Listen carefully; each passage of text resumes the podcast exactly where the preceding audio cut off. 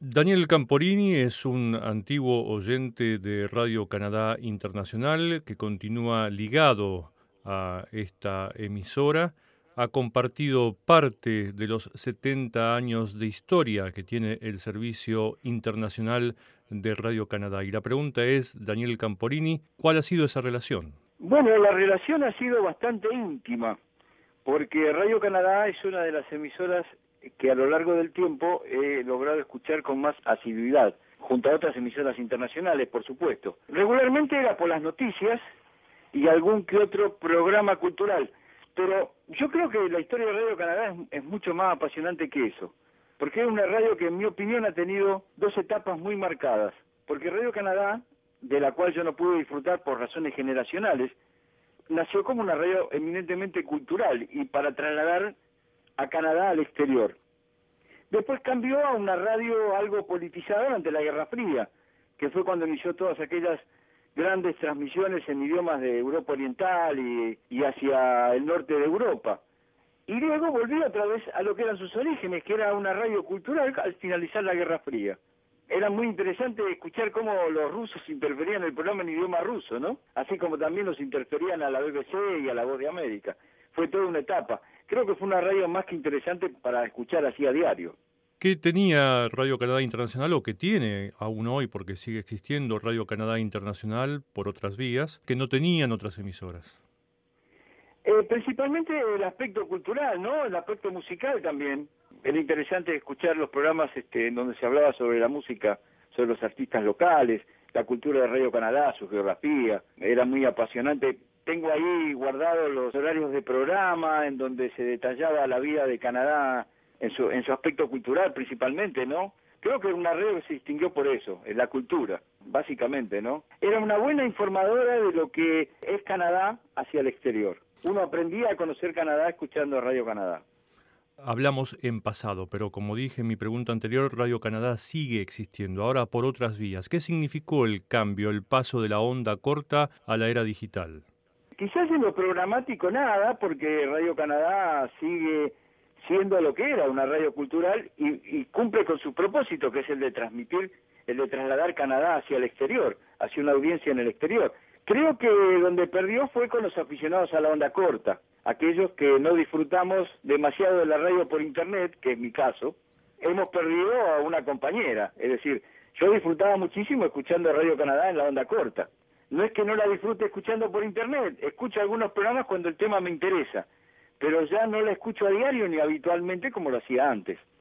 Creo que eso es lo que en, mi caso personal se ha perdido, el uso de la onda corta. Pero no, no por eso ha dejado de ser una radio muy interesante para seguir escuchando.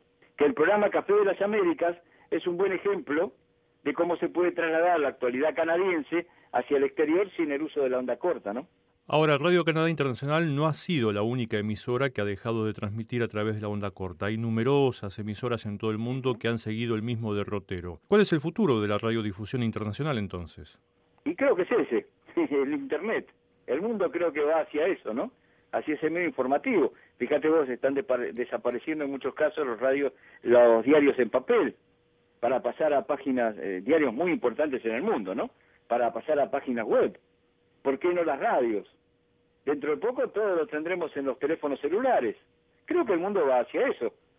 Será un cambio más en la historia de la humanidad.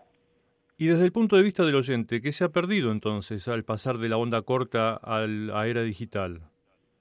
Que desde el punto de vista del oyente, no. Aquel que es fiel seguidor de la radio la va a seguir escuchando.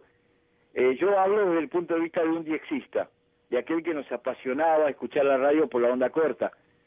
Eh, lo que ha perdido ese sabor, ese ruidito. Yo escucho hoy por internet y bueno, es una señal limpia. Es como estar yo en, Canadá.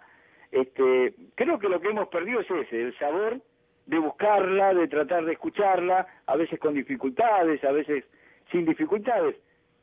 Por lo demás, la radio sigue siendo la misma. Las radios no han cambiado al pasar a Internet. Lo que han abandonado es una forma de transmitir, nada más que eso. Y Daniel Camporini, el viejo oyente y diexista, ¿qué anécdota puede recordar de su experiencia junto a Radio Canadá Internacional? Ah, bueno, anécdotas muchísimas. Por ejemplo, el hecho de que eh, Radio Canadá había impuesto un sistema de verificación de las QSLs en donde vos enviabas el informe, Canadá te devolvía la tarjeta en blanco, vos la tenías que llenar y volverlo a enviar de vuelta, para que de vuelta te la enviaran ya con el sellito verificada. Era muy interesante todo eso. Eso hacía que también mantuviéramos una correspondencia que hoy también se ha perdido, ¿no? El, el hecho de escribir cartas, el hecho de estar en contacto a través de un papel escrito a mano o en una máquina de escribir. Eso también ha desaparecido prácticamente. Y se llegaba a conseguir una relación especial con los conductores, con aquellos a quienes escuchábamos todas las noches.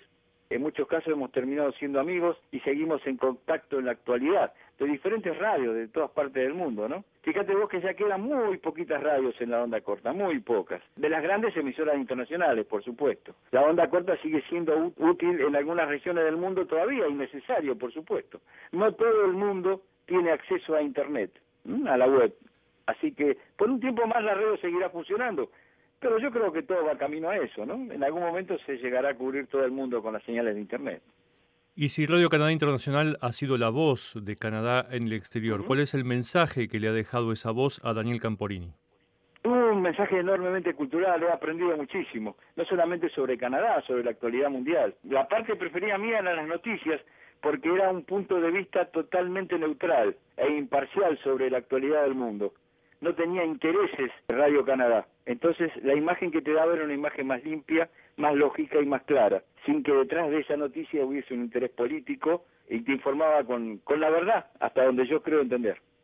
Daniel Camporini, muchísimas gracias por esta nota con Radio Canadá Internacional. Fue un placer, Luis, encantado y saludos a todos los amigos que aún conservo ahí en la redacción en español.